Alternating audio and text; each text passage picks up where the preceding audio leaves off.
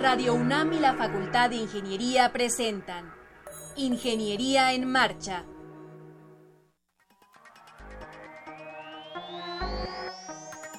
Un espacio dedicado a la divulgación del quehacer de la Facultad de Ingeniería. Ingeniería en Marcha. Le informamos sobre las innovaciones tecnológicas y de investigación. Orientamos en temas de autoconstrucción. Presentamos la cultura y las artes. Y compartimos nuestras victorias en el deporte. Ingeniería en Marcha. Un programa pensado para vincularnos con usted. Ingeniería en Marcha.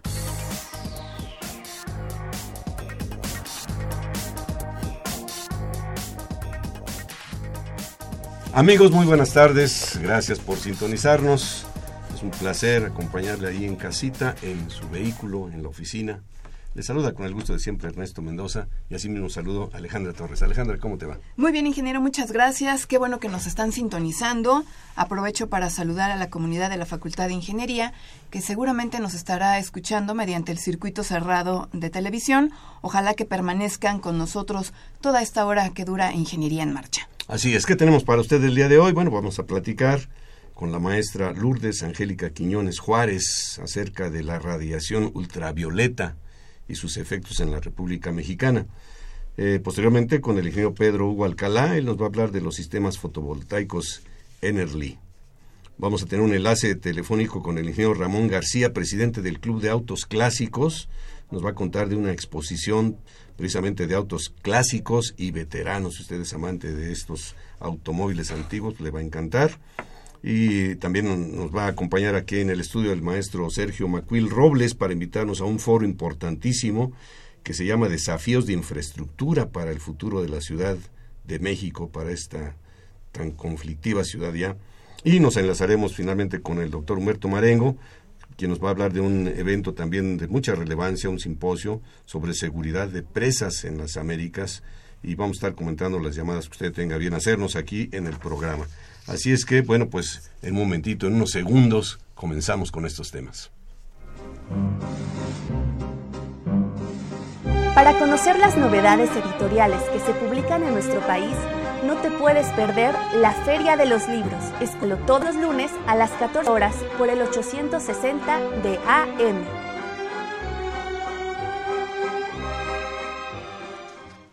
Bien, pues tengo mucho gusto en presentarles a la maestra en ingeniería Angélica Quiñones Juárez. Angélica, bienvenida, ¿cómo estás? Muy bien, muy contenta de estar aquí con ustedes. En otra faceta, porque veníamos comentando en la camioneta que anteriormente estuviste en Ingeniería en Marcha, pero como representante del coro Arcio Vialis. Sí, venimos una vez todo el coro, otra experiencia que te brinda la facultad, ¿no? Siempre esa integración también con la cultura. Claro. Muy joven, muy joven la maestra Lourdes Angélica Quiñones. Pero ahora nos vienes a hablar de un tema radicalmente distinto, que es la radiación ultravioleta y sus efectos en la República Mexicana. ¿Te parece, Angélica, si primero nos dices qué es la radiación ultravioleta? Sí, bueno, la radiación ultravioleta la podemos definir como energía. Energía que es, al ser de onda corta, tiene mayor, mayor potencia, mayor eh, nivel energético. ¿Qué es lo que nos da esto? Que eh, si no lo medimos, si no lo cuantificamos, pues vivíamos como que no, no sabemos cuánto potencial de este recurso tenemos. Eso proviene del Sol. Eso proviene, es del espectro del Sol. ¿Se distribuye uniformemente en todo el planeta o hay algunos planetas que reciben mayor radiación? eh, se uni- en el planeta pues se va a distribuir de- tomando en cuenta varias condiciones, como el albedo, que es la reflexión de los tipos de suelo, la altura y las condiciones atmosféricas. Entonces podemos decir que la radiación solar es muy variable. Sí, es muy variable y es muy eso ha sido uno de los puntos o puntos de oportunidad que se tienen que, que considerar a la hora de modelar y medir esta radiación. ¿Y cuáles son los efectos que esta radiación tiene? Bueno, la radiación UV va a tener tanto efectos positivos como también negativos. Entre los aspectos eh, pues negativos está que la radiación ultravioleta es un inmunodepresor.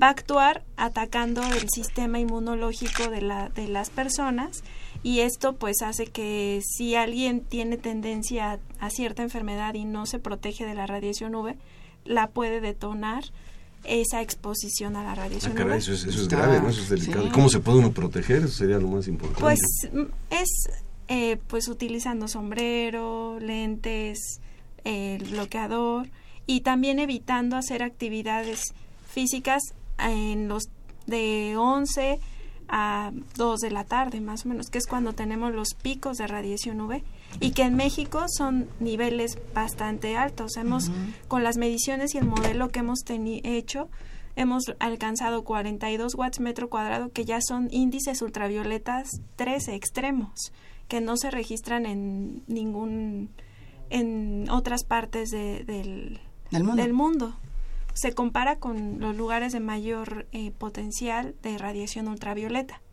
Pero ha aumentado entonces, Alejandra, esto, esto quiere decir que ha aumentado este, el nivel. Ha aumentado. Y si ha aumentado, ¿por qué ha aumentado? ¿A qué se debe?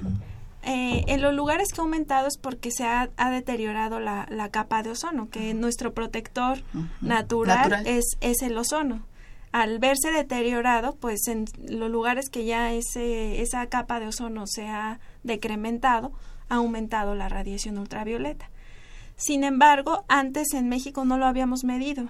No, no podemos decir hace 30, 40 años cómo era la radiación UV, porque desgraciadamente no tenemos datos. Y como siempre digo, para y como ingeniero necesitamos datos para poder cuantificar, ver su aprovechamiento o, su prevención. Claro. Oye, Angélica, nos decías que hay que, hay que cuidarnos, hay que usar eh, sombrero, eh, protector solar.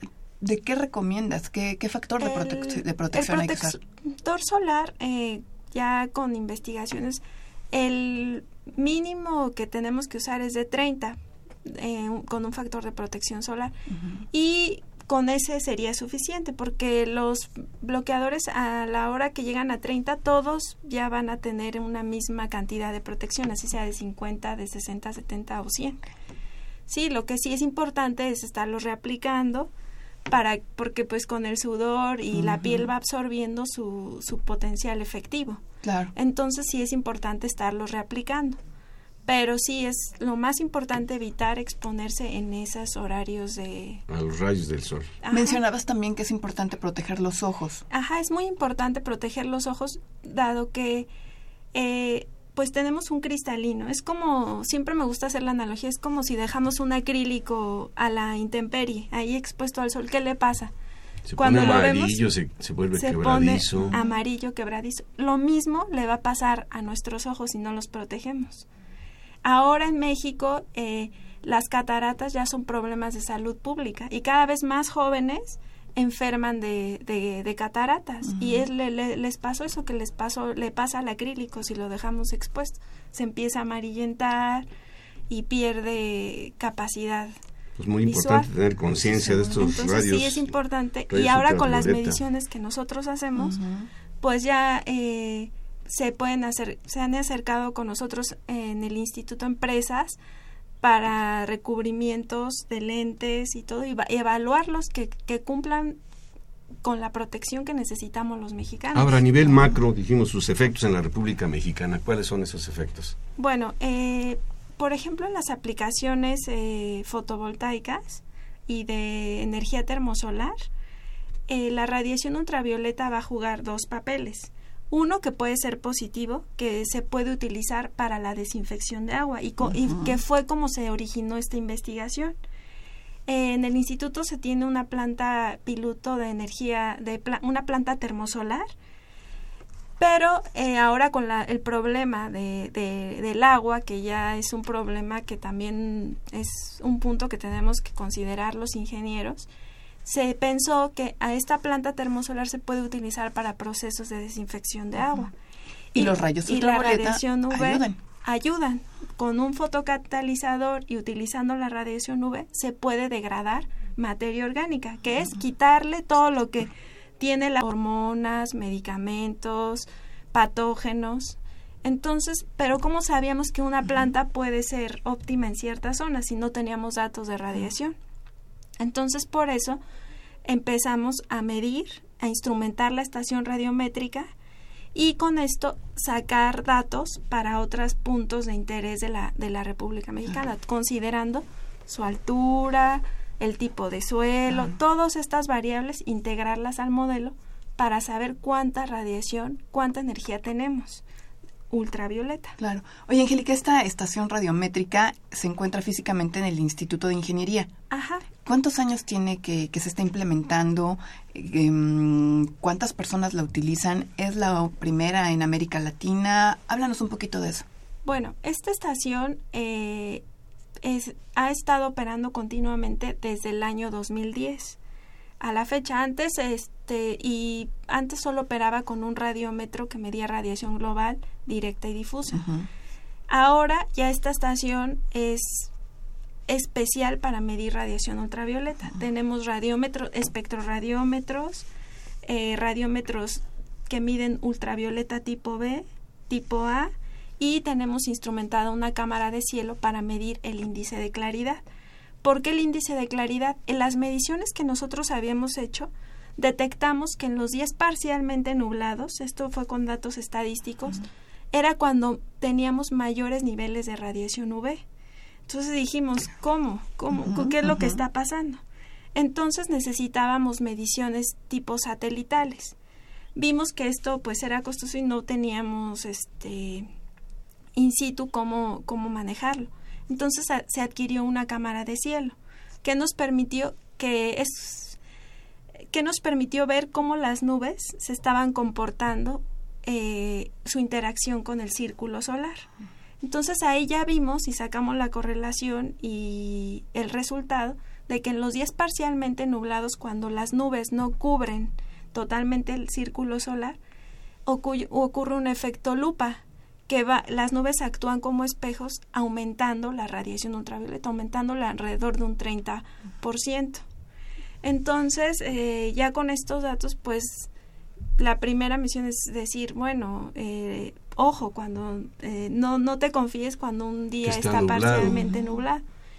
Y esa, pero también muchas veces en los, en los aprovechamientos del recurso solar, se cree que cuando está nublado una planta no, no va a operar o en este caso las plantas de desinfección de agua. Y no es cierto porque vamos a tener potencial de, mayor cantidad de, recurso solar. Pues qué importante lo que nos decía de entrada la maestra Lourdes Angélica Quiñones, ¿no? Son, son radiaciones que tienen efectos negativos, que ya los mencionó, pero también muchos efectos positivos. Nada más como curiosidad, a lo mejor digo una tontería, pero hay un, hay un proyecto allá por el pico de Orizaba, donde la universidad participó el proyecto HOC, que son unos tanques de agua y eran para estudiar cuestiones también de solares. ¿Ahí se estudia también este fenómeno o son otro tipo de estudios los que se hacen ahí? Eh, bueno, desconozco de este estudio, pero si por ejemplo en esta zona quieren eh, aprovechar el recurso solar ultravioleta, eh, sí puede tener gran potencial porque ahí los niveles debido a la altura son, son bastante Son unos tanques enormes, una batería de tanques que construyeron ahí, es un proyecto internacional muy importante y participó la, la universidad. Entonces, a ver, aquí recomendaciones, pues, primero protegernos, proteger nuestros ojos, nuestra piel, eh, en la playa, ¿verdad? Que una vez de repente se quiere tostar al sol, porque no broncear sino tostar, hay que tener mucho cuidado para no eh, inferir enfermedades dañinas. Pero, qué bueno que también estamos eh, haciendo notar los efectos positivos que tiene esta radiación. Ahora, es diferente su efecto, ¿por qué decimos que en la República Mexicana seguimos todavía con ese? Ah, porque porque en cada cada lugar, por ejemplo, la altura que tiene la Ciudad de México la hace eh, que tengamos mayores niveles de radiación. La altura, eh, si estamos al nivel del mar, tenemos menos radiación UV que si estamos en una zona alta. A 2200. Otro tachecito para la ciudad en el aspecto de la contaminación, además y para acabar de demolar rayos. Y también va va este influir el, el albedo, la reflexión del suelo. No es lo mismo si estamos en una zona boscosa a una zona que es tipo desierto, que hay más arena, o en una zona que hay nieve. Entonces, con todos estos parámetros que, que mapear y dar valores a un modelo, y por eso son importantes los modelos. Es muy caro y muy difícil estar instrumentando en todas las zonas. pero sí, se sí podemos sacar correlaciones tomando en cuenta alturas, reflexión del suelo, condiciones atmosféricas y eso es diferente en cada zona del, del país. Sí, por eso fue importante hacer el modelo para la República Mexicana. Aparte, para las plantas de, desinfección de agua, también en los sistemas fotovoltaicos, para generar energía eléctrica, se tiene que considerar la radiación UV para eh, cuantificar su deterioro.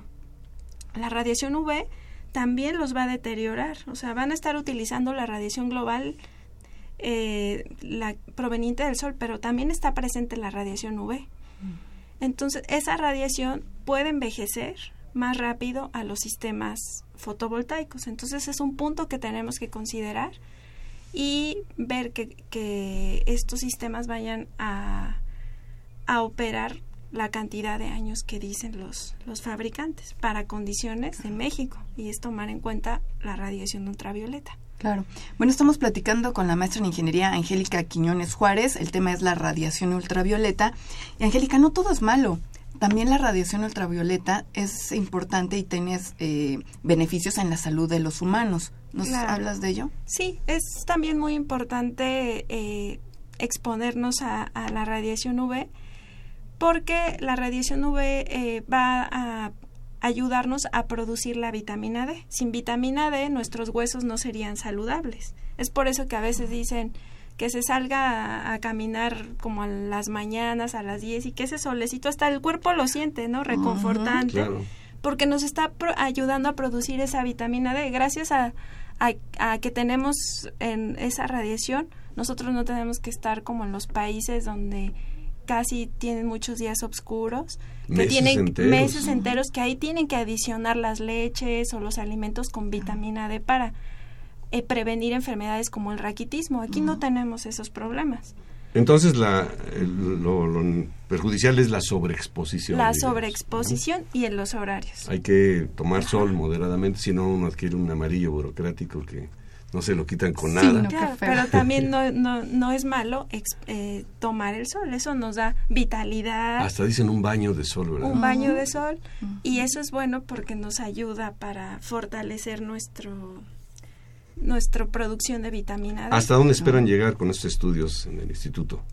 Pues hasta que eh, esto pues sea utilizado ya por muchos que el, los recubrimientos, todo se ha, se ha valorado con este tipo de, de datos, ¿no? De, de, modelos y que pues tenga un impacto para, para la población y para todos los, bueno, para todos los mexicanos, ¿no? Claro. Angélica, en el em, área de la construcción también es importante los estudios que se han hecho de la radiación ultravioleta. Claro, es muy importante. Eh, en, el, en la parte del diseño bioclimático, también es importante el papel que, que juega la, la, radiación UV, porque ahora ya se pueden desarrollar eh, vidrios, o sea, que uno esté en su casa confortable y que estos sean capaces de, de absorber la radiación UV y no la dejen pasar a las, a las viviendas. Esto pues las va a hacer más confortables y también eh, sin el peligro de estarse eh, irradiando de, radiación UV. Yo me acuerdo que hablando de los autos antiguos, y es una sección que vamos a tener más adelante, la parte del donde está el volante y el tablero y todo esto, se agrietaban y se ponían muy feos, ¿no? La gente acostumbraba a ponerle inclusive allí una cubierta de algo. Y ahora ya no sucede eso, ya ni es necesario. Se, lo, se le pone un protector por temperatura más que todo pero también en esa área me imagino que se tomaron en consideración los efectos de estos rayos para generar nuevos materiales resistentes. Resistentes y que reflejen la radiación UV o la absorban, pero que no pasen al, material que yo no quiero que se, que se esté irradiando para que no ocurra ese, ese efecto de deterioro. Pues muy interesante. ¿Dónde se puede documentar alguien interesado en ese tema? Bueno, pueden entrar a la página del instituto en ingen.unam.mx también pueden, eh, ahí hay varias eh, publicaciones, están las series y pueden descargar lo que se ha desarrollado y también en mi correo lquinonesj.ingen.unam.mx lquinones quinones j, arroba i i n g e. Y ahí establece contacto con la maestra Lourdes Angélica Quiñones Juárez. Oye, eh, Angélica, también eres vicepresidente de la Asociación Nacional de Energía Solar. Tienen una página.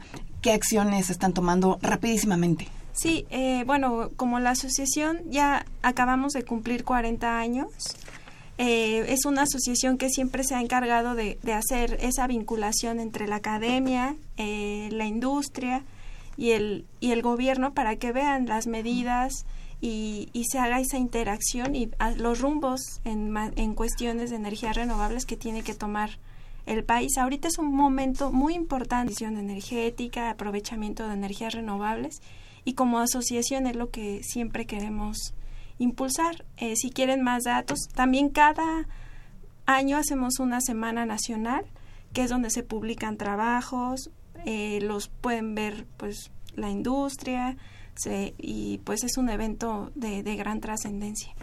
¿Ya sabes la página? anes.org, www.anes.org.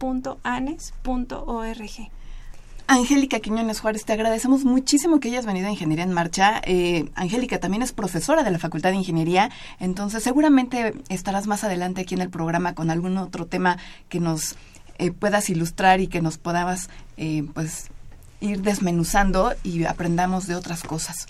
Bueno, muchas gracias. Al contrario, gracias, a, ti. Hasta luego. Para conocer las novedades editoriales que se publican en nuestro país, no te puedes perder la Feria de los Libros. Escúchalo todos los lunes a las 14 horas por el 860 de AM.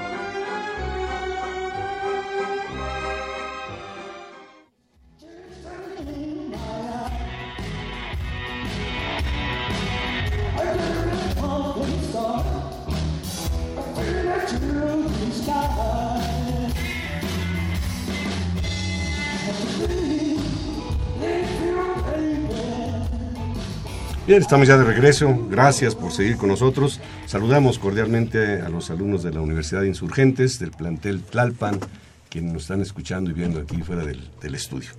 Gracias por su visita. Bien, eh, nos acompaña ya el ingeniero Pedro Hugo Alcalá. Eh, ingeniero, bienvenido, buenas tardes. Hola, muy buenas tardes. Es profesor de la Facultad de Ingeniería. ¿Qué asignaturas impartes? Costos en ingeniería económica y recientemente desarrollo empresarial. Costos nada más y nada menos, ¿eh? La parte crucial de los proyectos en esas épocas de austeridad económica mundial, no digo solamente nacional, sino mundial. Bueno, pero el día de hoy vamos a hablar de otros temas más eh, materiales quizá, que son los sistemas fotovoltaicos, sistemas fotovoltaicos Enerly. Exacto. O Enerly. ¿Es Enerly? Enerly. Enerly. un sistema fotovoltaico primeramente? Básicamente es la integración de paneles solares con toda la instalación, microinversores, para aprovechar la energía solar. Y pues el objetivo de nuestra empresa es reducir el consumo, lo que estamos pagando de cuenta a CFE, eh, para todos aquellos usuarios domésticos o empresas pequeñas que tienen consumos ya que caen en la tarifa DAC, arriba de mil pesos, mil quinientos pesos en adelante.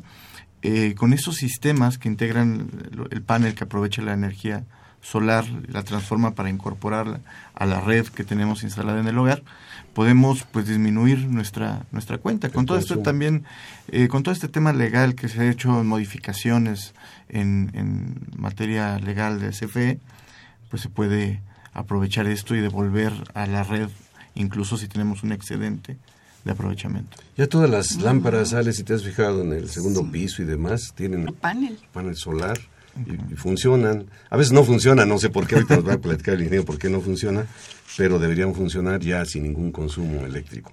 Pero entonces estoy entendiendo que esto se puede llevar a nivel casero. Así es. es ¿Qué habría que hacer? ¿Qué habría que hacer una, una casa para, para convertir la, el sistema tradicional que tenemos del suministro de la Comisión Federal de Electricidad a tener este tipo de, paneles? Bien, ante todo, primero se debería de hacer un, análisis, una reflexión de qué es lo que está gastando eh, electricidad en el hogar, para ver si puede cambiar quizá una lámpara, este LED o, algo que prácticas que nos va recomendando CFE para disminuir nuestro gasto. Pero si ya definitivamente no podemos bajarle más a la cuenta, eh, los, los invitamos a que nos manden una copia de su recibo eh, de luz para que hagamos este análisis de cómo viene siendo su consumo histórico y detectar pues qué instalación es la que se requeriría. Nosotros lo que hacemos es que en las azoteas identificamos el área más más amigable, que no le generen sombras los árboles, el tinaco, etcétera, eh, determinamos en dónde podremos anclar unos paneles. Pero para esto tenemos que analizar cuántos paneles necesita el hogar. Eh, vamos a pensar que una casa para ah, cuatro personas que habitan, ya este, pues, adolescentes o adultos, eh, si traen un consumo de dos mil pesos, mil quinientos pesos de, energía eléctrica, quizá con dos paneles, tres paneles, se puede disminuir. Recientemente hicimos un análisis donde una casa que pagaba tres mil pesos de energía eléctrica al bimestre, eh, instalando eh, seis paneles fotovoltaicos, lograba reducir a 300 pesos al bimestre. Oye, oye, pues es muy considerable. Exactamente. Entonces la, intención, partes. Sí, la idea es que entonces incorporando esta tecnología, estos sistemas, pues logren eh, pues reducir sustancialmente esto. Entonces, a la larga se paga. Y para las empresas, no, hombre, es también muy interesante porque tenemos el beneficio fiscal de que es 100% deducible en el primer año. Entonces, si yo como... La inversión en este sistema. Así es. Si yo invierto eh, 100 mil pesos, ese, ese año se puede deducir el 100% la inversión. Atención empresas, ahí está una, buena inversión para bajar costos de operación futuros. Así es. Oye, Pedro, ¿hay requisitos? ¿En todos los domicilios se puede instalar estos sistemas fotovoltaicos o tienen restricciones? En todos los domicilios que tengan un área eh, disponible, no nos limitamos a ciertos metros cuadrados porque dependerá, cada casa tiene, tiene una condición distinta. Eh, pues sí, que, que haya un cierto impacto de, luz. Eh, todas las casas tienen, aunque sea de manera indirecta, un, reflejo que les llega, se puede aprovechar la energía eléctrica. Y lo que se tiene que hacer es, ya que se define qué características tiene este sistema, habrá que ir a CFE para actualizar nuestro contrato. Es decir, la persona que está solicitando el servicio tiene que ir y pedir este, esta conversión porque normalmente los, los medidores que se tienen son de los anteriores que son analógicos. Entonces, para esta, eh, para esta tecnología se requiere una que se llama, un medidor que se llama bidireccional. Lo que hace es que mide lo que entra a la casa como lo que llega a salir. ¿Qué quiere decir esto? Que si ustedes tienen ahorita eh, en casa no hay nadie, no se está consumiendo absolutamente nada de electricidad, los paneles están capturando energía y la están devolviendo a la red y CFE se los está comprando ya que tienen este sistema instalado.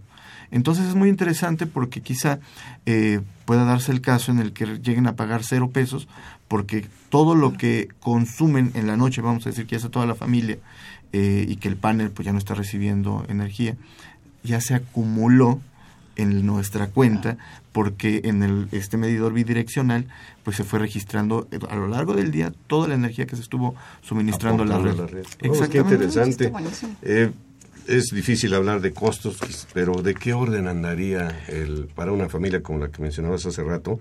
¿En qué tiempo se instala?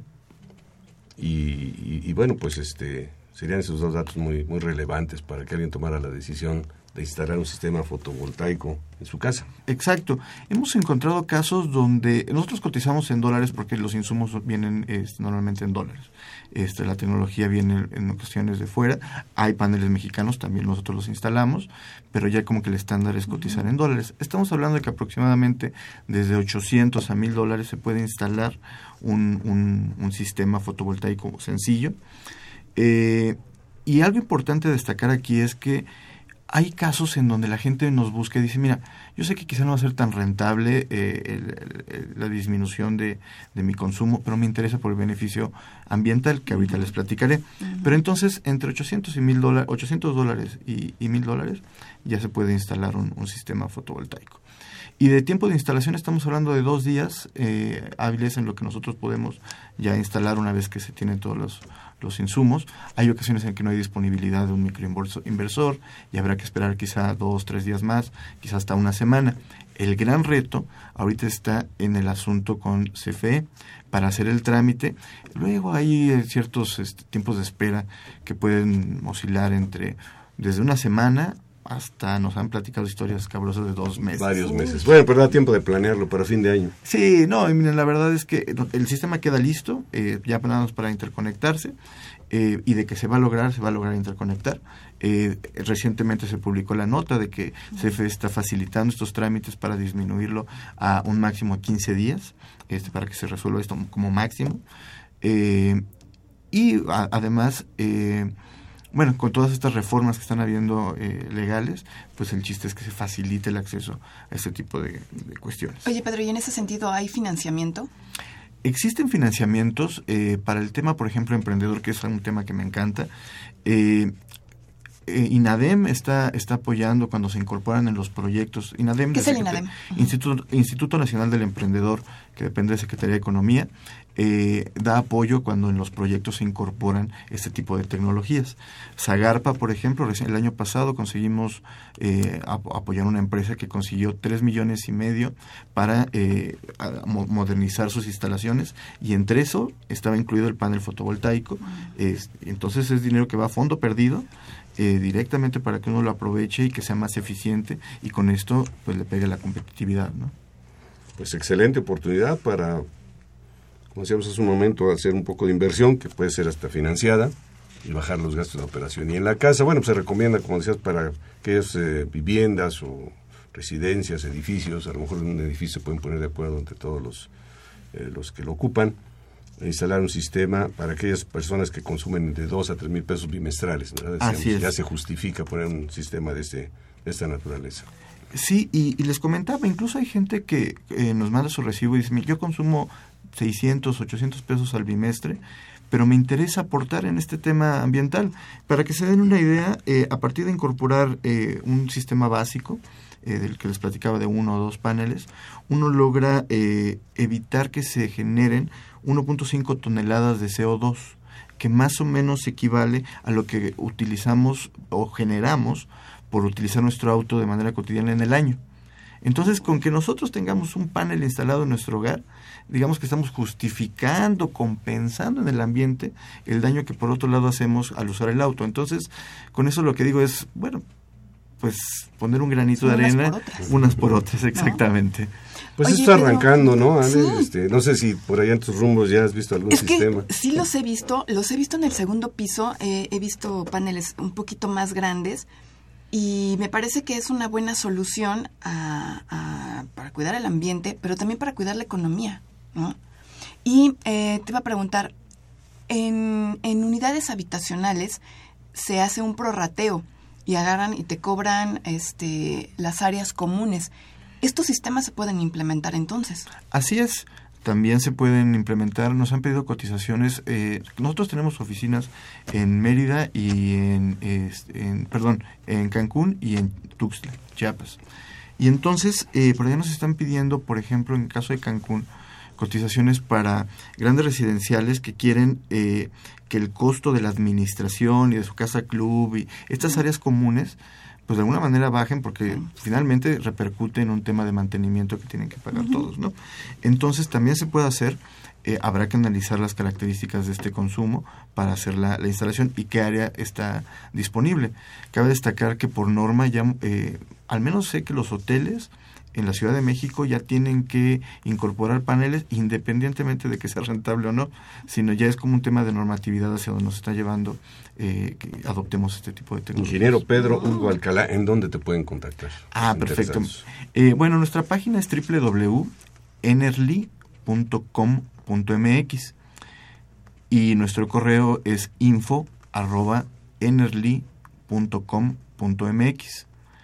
y bueno, pues también para colegas académicos y alumnos y demás interesados de la comunidad universitaria, pues también estamos ahí en la Facultad de Ingeniería impartiendo este clases de desarrollo empresarial. Yo pensé que ibas a decir para la comunidad de la Facultad de Ingeniería académicos va a haber un descuento. Dije, ¡qué maravilla, Pedro! por supuesto. Eh, algo importante es que si quieren, eh, están interesados en saber, bueno, dado mi recibo, ¿qué, qué beneficio puedo obtener sin ningún costo. Con muchísimo gusto les hacemos un estudio. Un diagnóstico. Así es. Lo único que requerimos es su recibo de, energía eléctrica, de recibo de CFE, por ambos lados, y, con mucho gusto les enviamos nosotros un, este, una cotización de... El, lo más importante es el retorno de inversión. ¿En cuánto tiempo van a recuperar eh, lo, que están eh, comprando? Y eh, también qué beneficio ambiental tienen. Les damos ahí la referencia de toneladas de CO2 ahorradas. Pues ahí están, ahí están los datos ya del ingeniero Pedro Hugo Alcalá. Esto está arrancando, al rato va a detonar y muy pronto veremos este sistema en muchísimos hogares, porque representa una buena inversión y una buena recuperación. Muchas gracias por compartir esta información con nosotros y con nuestro público. Gracias. Regresamos en un momento. Para conocer las novedades editoriales que se publican en nuestro país, no te puedes perder la Feria de los Libros. Escúchalo todos los lunes a las 14 horas por el 860 de AM.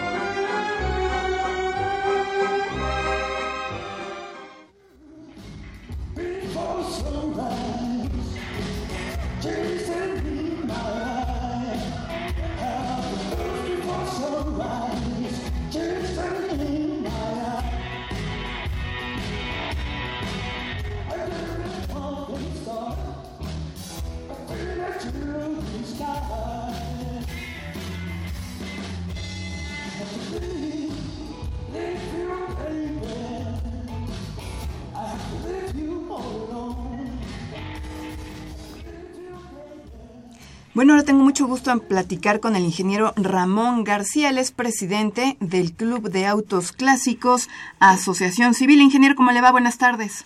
Muy buenas tardes, un saludo a todo tu público. Muchas gracias. Oiga, ustedes tienen en puerta expo titulada Autos Clásicos y Veteranos. ¿Cuándo va a ser? Sí, es correcto. Eh, va a tener los días 29 y 30 de octubre, es decir, este fin de semana que viene. ¿En dónde va, van a estar mostrando sus vehículos? Bien, van a estar eh, exhibidos sobre el pleno eh, del patio mayor eh, del Palacio de Minería.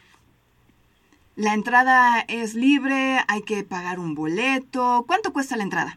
No, no, no. Es un evento de entrada libre, es un evento abierto a, todo el público, a toda la comunidad universitaria.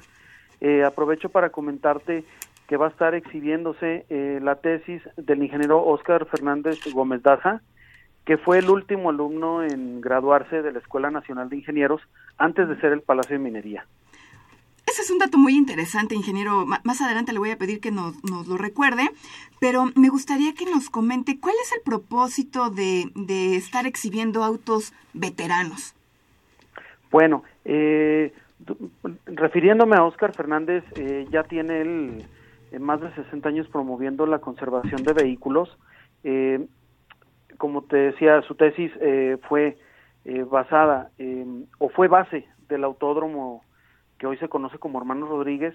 Eh, queremos nosotros presentarle a la gente otra cara del automovilismo sin costo, de una, una cuestión libre y más informativa y educativa, puesto que todos los o la mayoría de los expositores y de los coleccionistas, incluyendo al ingeniero Fernández, van a estar ahí para platicar con los niños, con los jóvenes, con los adultos que nos visiten y tengan dudas o inquietudes eh, o curiosidad sobre los autos que se van a exponer. ¿Qué se necesita o qué características debe de tener un, vehículo para darle el título de auto clásico o veterano? Autos eh, que son parte de la, de la etapa de la Primera Guerra Mundial. Luego vienen los, los vehículos eh, clásicos que son los previos y hasta el término de la Segunda Guerra Mundial. Y bueno, los de colección, este, al finalmente, que se nos van autos, eh, digamos, de los años 50 hasta el año del 72, que sería el auto más joven que se, que se expondría este próximo fin de semana. ¿Cuáles son sus joyas en esta colección, ingeniero Ramón García? Bueno, mira, eh, vienen autos muy, muy importantes. Eh, uno de ellos es precisamente de 1910, un Speedster, eh, digamos que los de los primeros autos de carreras eh, que creó Ford eh, en su momento y en, los, en los inicios de 1900 se van a exponer, por ejemplo, un auto Dodge Brothers de 1928 que han pertenecido a familias mexicanas y que hasta la fecha siguen rodando y siguen siguen rodando con las familias y promoviendo la unión familiar. ¿Qué otro coche, qué otro auto podremos observar en esta exposición 29 y 30 de octubre, ingeniero Ramón García? Bueno, mira, eh, como una primicia vamos a mostrar también el Ford modelo A de 1927, que es un carro que ha recorrido el mundo entero a través de los distintos Juegos Olímpicos desde 1996 y se le ha denominado el auto de la, de la carrera de la paz. Es un auto que ha, que ha, que ha manejado el, el doctor Claudio Anaya, eh, promoviendo la paz entre los continentes en cada Juegos Olímpicos que ha, que ha habido hasta la fecha, desde 1996. Ingeniero, las personas que acudan al Palacio de Minería este fin de semana, ¿se pueden tomar fotografías con estos autos clásicos y veteranos?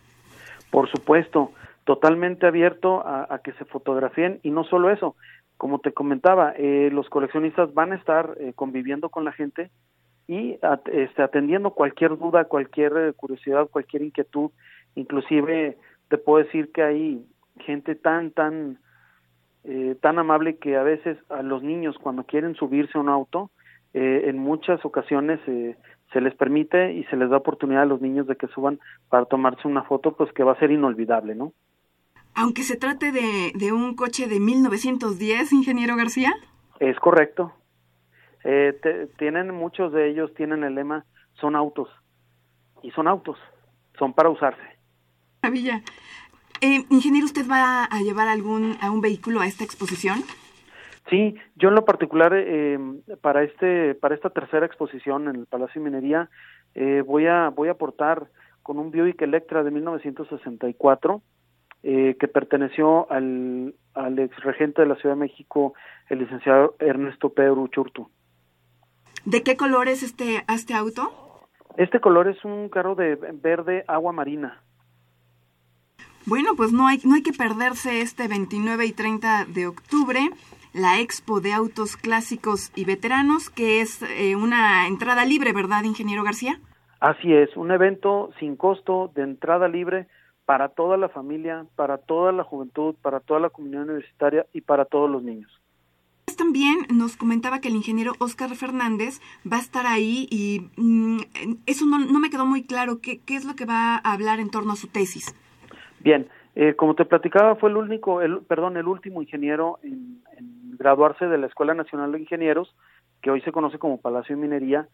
Su tesis fue el diseño de una pista de carreras. Eh, cuando los cuando los sinodales del Palacio de Minería en aquel momento eh, no tienen la capacidad em, de analizar y de revisar ese tipo de obra, se, se em, se apoyan con el ingeniero Gilberto Valenzuela, que en su momento fue el secretario de obras del licenciado Adolfo López Mateos, quien era el presidente de la República en turno, y decidió, al ver que era un diseño tan, tan exacto, tan bien hecho, eh, decidieron efectuar la obra y, y se, se construyó la pista de carreras de la Magdalena Michuca y que hoy se conoce como Autódromo Hermanos Rodríguez. Pues muy interesante, muy interesante toda la información que nos ha proporcionado. hemos disfrutado la, charla, ingeniero Ramón García, y seguramente nos encontraremos por allá el 29 o el 30 de octubre en el Palacio de Minería. Así es, eh, la exposición va a estar abierta de las 9 de la mañana a las 18 horas. 18 horas, recuerden, entrada libre y la expo es de autos clásicos y veteranos. Muchísimas gracias, ingeniero Ramón García, por estas palabras. Muchísimas gracias a ti y reitero el saludo a toda tu audiencia y esperamos verlos ahí con mucho entusiasmo. Muchas gracias, así será. Buenas tardes. Buenas tardes. Felicidades al ingeniero Ramón García por esta excelente iniciativa. Bien, están con nosotros el maestro Sergio Macuil. Sergio, bienvenido, buenas tardes. Gracias, Ernesto, buenas tardes. Y la ingeniera Ana Paula Cacho Ruiz, bienvenida, ingeniera. Eh, nos van a platicar, pues, de ya esta, este foro desafíos de infraestructura para el futuro de la Ciudad de México que se inaugura mañana. Sergio, adelante, sin mayor preámbulo. ¿Cuál es la importancia de este foro? La, importancia principal radica en que pues, es un foro para poder incidir en la nueva constitución de la Ciudad de México, la cual este, pues, se, ha estado trabajando y que en los próximos este, meses, en el próximo año, en enero, se, se, será aprobada, será votada por el constituyente. ¿no? Entonces yo creo que es importante hacer llegar nuestras propuestas en materia de infraestructura, pues para que esta ciudad tenga mejores servicios, mejor calidad de vida, ¿no? y sobre todo que las, los proyectos se hagan con una planeación de mediano y de largo plazo. Que la palabra mágica, la planeación. Sí, sí, sí. Muy bien, la ingeniera Ana Paula Cacho es la secretaria técnica del foro. ¿Cuáles son los ejes temáticos que se van a tocar en este foro? Bueno, este foro consta de tres paneles principales. El primero es planeación urbana. Lo que se quiere con este es plantear una ciudad inteligente, una ciudad que es el, tema de hoy en día, ser una smart city y con todo lo que esto conlleva, tanto hidráulica, en, tanto en movilidad, en construcción de infraestructura. El segundo panel sería el de hidráulica suficiente y sustentable, tocando el, el eje principal sería, digamos, las fugas, el abastecimiento de agua, la, el tratamiento del agua de esta ciudad, que es muy importante llevar a cabo, ya que si uno pudiera llevar a cabo todo el tratamiento y poder recircular toda esa agua y poder hacer lo que hoy en día se plantea mucho, que es la sectorización, en el tema de hidráulico, podríamos llegar a disminuir hasta en un 10, hasta en un 30% las fugas en esta ciudad. Y el último panel sería el de movilidad sustentable. Bueno, sí, movilidad sustentable, que es un tema bastante interesante, ya que se tiene que en promedio podemos hacer hasta dos horas de tráfico al día. Bueno, tránsito. Entonces son temas muy interesantes que pienso que si pudieran ser incluidos y, digamos que los que toman decisiones por nosotros, nuestros representantes, los políticos, tomarían decisiones mucho más asertivas para el bienestar de la población. Claro que sí. Bueno, déjenme nada más comentarle a nuestro auditorio que ya tenemos teléfono a su disposición, 55 36 89 89, 55 36 89 89. Estamos platicando con el maestro Sergio Macuil y con la ingeniera Ana Paula Cacho sobre este foro, desafíos de infraestructura para el futuro de la Ciudad de México. Caray, tres temas súper importantes. ¿no? Es correcto. Si hubiese planeación, si nosotros logramos eh, resolver el asunto del agua, que pues dicho por el titular eh, ya está, a punto de ser crisis, y movernos en tiempos razonables, esta sería otra ciudad, Alejandra. Totalmente de acuerdo, y sería una maravilla y podríamos todos convivir de una manera más armónica. Es correcto. Creo que no hemos dicho en dónde va a ser y a qué hora. Bueno, el, es el día de mañana, en el Fiesta Americana de Reforma y estamos planeando que sea de 7.30 a 2.30 de la tarde. Empieza muy temprano, 7.30 el registro, sí, así y es, a lo largo de todo el día hasta las 14.30 horas, que sería Un, pues un último panel donde ya este, se expresarán las, las propuestas de cada uno de los paneles ¿no? y mismas que pues, serán llegar al constituyente para que éstas sean. ¿En qué sentido deberían quedar eh, insertadas estas cuestiones en la, en, la Constitución? Pues en el sentido un poco de crear un, bueno, estamos proponiendo un organismo de planeación independiente a la parte política que se dedique realmente a planear de mediano y de largo plazo y que sea quien rija la ejecución de proyectos, ¿no? Por supuesto, este, sabemos que todo es, toda la parte de proyectos tiene una parte política, mas sin embargo, si se le da el marco a los políticos de los proyectos que se, se tienen que ejecutar en los siguientes años para que no se salgan de ese marco, ¿no? Y no sean ocurrencias algunos proyectos que se ejecuten y que no nos conlleva a nada.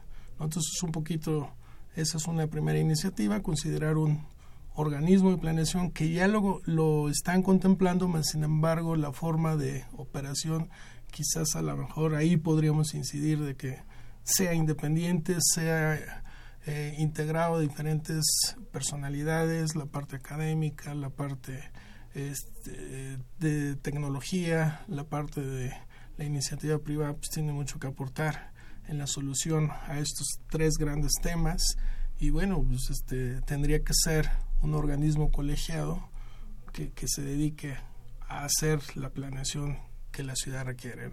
Bueno, y que tenga la participación de los expertos en el tema, es que casualmente pudieran ser los ingenieros, ¿verdad? Exacto. bueno. estamos ausentes de estos proyectos cuando que Así es. Eh, esa es nuestra especialidad, o sea, manejar la parte técnica de los proyectos y ahora ya muy recientemente la, parte financiera y todo este tipo de cosas. Eh, ingeniera Ana Paula. Sí, a mí. Bueno, también lo, aunado a lo que dijo el ingeniero Sergio, yo creo que también es importante que se plantee un plan de desarrollo a largo plazo y este instituto sería el encargado de llevar la planeación de esta ciudad. Un, un instituto que tuviera la particularidad de estar formado por ingenieros y por expertos de la academia, que al fin y al cabo no quieren más que el bienestar de todos. Ellos tienen los estudios, ellos tienen la forma, saben si un proyecto es asequible o no, y por lo tanto podríamos llegar a plantearle a los políticos, no queremos hacer su trabajo, queremos ayudarlos a poder mejorar esta ciudad. Hoy en día muchos de los que toman decisiones no tienen este, digamos, background ingenieril y entonces queremos tratar de ayudarlos con eso. A lo mejor la parte administrativa que quede en sus manos, pero la parte técnica y la parte de estudios y la parte de poder, si se puede o no hacer un proyecto, que quede en las manos de este instituto. Es, es importantísimo y saber que esta ciudad hoy en día no la podemos rehacer. La ciudad que está es la que tenemos, pero podemos a través de la academia y de otros organismos como, como el Instituto de Ingeniería poder planear mejor esta ciudad, darle soluciones. A lo mejor no, no será, no podríamos hacer 10 minutos a nuestros trabajos y así, pero poder dar soluciones, diferentes soluciones tanto en el tema hidráulico, el tema de movilidad y el tema de la planeación urbana. Poderla dar a esta ciudad que sigue y sigue creciendo en una forma sin sentido, básicamente. Entonces, poder crear estos núcleos y descentralizar un poco esta ciudad también. Así es, como decía Alejandra, más amigable, ¿no? Hacia la ciudad más amigable. ¿Están considerando la participación de estudiantes? Sí, por supuesto. Yo creo que hoy a la fecha, afortunadamente, tenemos mucho interés de la parte de estudiantes. Podemos decir que 20, 25% de estudiantes, en el cual este, pues, les agradecemos su interés, ¿no? Y a veces como gente joven de repente nos quejamos y creo que ahorita está la, la respuesta de que no solo es quejarse, sino proponer acciones que nos permitan este, mejorar. Este es un foro, como dice aquí, un foro donde se van a... Sí, es un foro de discusión, ¿no? donde van los expertos, van los tomadores de decisiones y van los constituyentes que, que son quienes están trabajando hoy en día en la elaboración de lo que será nuestro marco normativo de esta ciudad. Pero también, ingeniero, retomo sus palabras, es muy importante que los jóvenes acudan, porque los jóvenes tienen ideas innovadoras. Es correcto. Ya les tocó ver el mundo desde otra perspectiva, con otras tecnologías, entonces tienen mucho que aportar y lo que tengan que decir en este tipo de foro será muy importante. Sí, sobre todo no olvidar que, que son los herederos de esta ciudad y que si no hacen algo por mejorarla, finalmente pues la van a sufrir, ¿no? Y yo creo que es un momento importante como para expresar sus opiniones, ¿no? Y que la parte de, tomadores de decisiones pues las consideren, ¿no? Dentro de su planeación. Pues les agradecemos esta presencia aquí en Ingeniería en Marcha y yo quisiera hacerles una invitación abierta para que ahora que termine este foro, que será esta misma semana, pudieran regresar y platicarnos los qué pasó resultados. Ahí, qué pasó ahí, gusto, es un placer. Va a ser sumamente interesante. Un placer y agradecerles el, el tiempo dedicado en estas cinco semanas de la difusión del foro. ¿no? Muchas, gracias. Muchas gracias, Bien, pues hablando de eventos importantes, tenemos en la línea el doctor Humberto Marengo. Doctor, ¿me escucha? Perfectamente, más o menos. ¿Cómo está? Eh, andamos un poco cortos de tiempo, así es que en obvio de ello, doctor, le ruego nos platique acerca de este simposio que arranca también mañana, seguridad en las presas, Dam Safety for the Americas, dice, o sea, seguridad de empresas para las Américas. ¿De qué se trata y cuál es su relevancia, doctor? Mire, más o menos, muchas gracias. La, la importancia fundamental es que las presas son grandes obras, estructuras faraónicas, eh, grandes, grandes estructuras, y que en un momento dado, cuando tienen problemas en su comportamiento y te presentan algún incidente o alguna falla, tienen una afectación importante a la, a la sociedad. Entonces se reúnen los expertos de todas las Américas para discutir el tema, viene incluso gente de Europa, de, Estados Unidos, de Canadá, de Brasil, de todos lados, vienen al, al evento y vienen a, a, discutir qué hacer, cómo lo hacen en cada país y qué enseñanza podemos tener para todos y cada uno de los países de, de las Américas. A mí en lo particular, Maestro Mendoza, me toca ser el presidente del Comité Internacional de Grandes Presas para las Américas y entonces bajo mi presidencia es que se hace el evento. Eh, ¿Cómo considera usted que están nuestras presas, digamos, en cuanto a aspectos de seguridad, doctor? Yo, yo diría que, las presas en sí y las presas más importantes siempre están bien bien atendidas y, no tienen en, general algún problema en su comportamiento. El problema viene para las presas relativamente más pequeñas, entre 15 y 30 metros, que son muy numerosas y que no necesariamente se les da atención. Ahí es donde viene el problema de que se tiene que hacer una muy fuerte campaña de revisión, de inspección, que lo está haciendo la Conagua muy responsablemente y la CFE muy responsablemente. Bien, el lugar en donde se va a llevar a cabo este simposio. Es aquí en la Torre de Ingeniería de la, de la UNAM, de la Universidad Nacional Autónoma de México, en el Instituto de Ingeniería, en el Auditorio Sánchez Viviesca. Con mucho gusto aquí los esperamos. ¿La entrada es libre, doctor? No, la entrada tiene, tiene, un, tiene un costo y en un momento dado este, estará, estará aquí definido el, proceso. Los estudiantes son entrada libre, ellos sí tienen toda la... Con su credencial podrían, podrán entrar libremente, pues ahí está la invitación para los estudiantes. ¿Cuáles son los temas, eh, grosso modo, que se van a tocar? Eh, el primer tema es seguridad en las Américas, o sea, qué pasa en cada país y qué hace cada país. Luego viene un tema de seguridad ante eventos sísmicos extraordinarios, que es un tema fundamental. Estamos en un país sísmico como muchos de, de toda de toda América viene el, el, tema fundamental de seguridad ante, por desbordamientos ante avenidas, luego viene un tema de evaluación de riesgos y, qué lecciones nos deja el, cómo poder haber afrontado los, los desbordamientos y cómo podemos hacerlo en el futuro de la mejor manera posible. Oiga, doctor, ¿cuál es la tendencia ah, actualmente en la construcción de de proyectos hidroeléctricos en lo general y de cortinas en lo particular? ¿Cuál es la tecnología que está prevaleciendo? De hidroeléctricas, más o menos aproximadamente el 20% de la capacidad de energía en el mundo es de origen hidroeléctrico. Los países que tienen recursos los están haciendo y algo que llama la atención es que en este momento tanto Estados Unidos y Canadá están volviendo a hacer hidroeléctricas, cosa que habían dejado de hacer por algunos años. Se están construyendo y se están y se están haciendo. Las presas en sí son unas estructuras que resuelven una problemática muy fuerte a la sociedad, dan el agua potable, por ejemplo, tan importante a, a las poblaciones, dan la regulación de avenidas, aunque tienen un impacto ambiental. Y entonces hoy en día la tendencia es hacer proyectos sustentables, que en un momento dado cumplan con las, la normatividad social, ambiental y económica, y en ese momento los proyectos se están pudiendo construir en todo el mundo. Tengo aquí el programa técnico. Esto implica, o sea, el haberlo diseñado y el convocar a tantas personalidades de todas partes del planeta, pues un esfuerzo muy muy fuerte. Sí, señor. Así lo hicimos. Fue un esfuerzo enorme. El presidente del Comité de Grandes Presas de los Estados Unidos, el señor John Wolfope, tuvo una, una decidida participación y su servidor fuimos los que convocamos, los que ideamos, los que invitamos a la gente y los que redondeamos un programa que yo pienso que está muy completo y que va a ser muy muy provechoso para todos los que participen. Él va a estar en la inauguración. ¿Quiénes más estarán en la inaugurando este, este simposio? Eh, la inauguración va a estar el director eh, general del Instituto de Ingeniería, el director general del Instituto Nacional de Electricidad y Energías Limpias, el, en el primer caso es el doctor Luis Álvarez de Casa, en el segundo caso el doctor José Luis Fernández Ayas. Viene, va a estar el eh, eh, John Wolfope, que es el presidente del Comité de Presas de los Estados Unidos, yo que soy el presidente del, del ICOL para las Américas.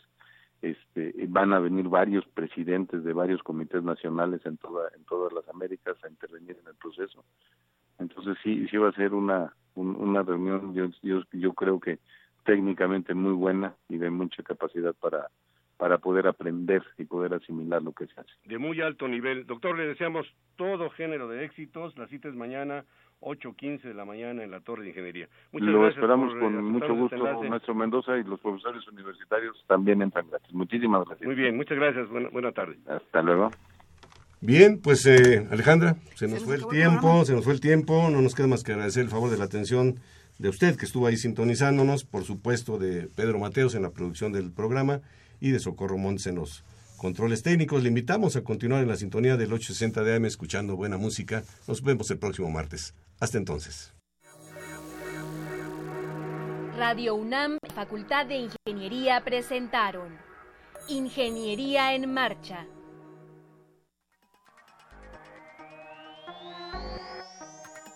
Un espacio dedicado a la divulgación del quehacer de la Facultad de Ingeniería. Ingeniería en Marcha. Le informamos sobre las innovaciones tecnológicas y de investigación. Orientamos en temas de autoconstrucción. Presentamos la cultura y las artes y compartimos nuestras victorias en el deporte. Ingeniería en Marcha. Un programa pensado para vincularnos con usted. Ingeniería en Marcha.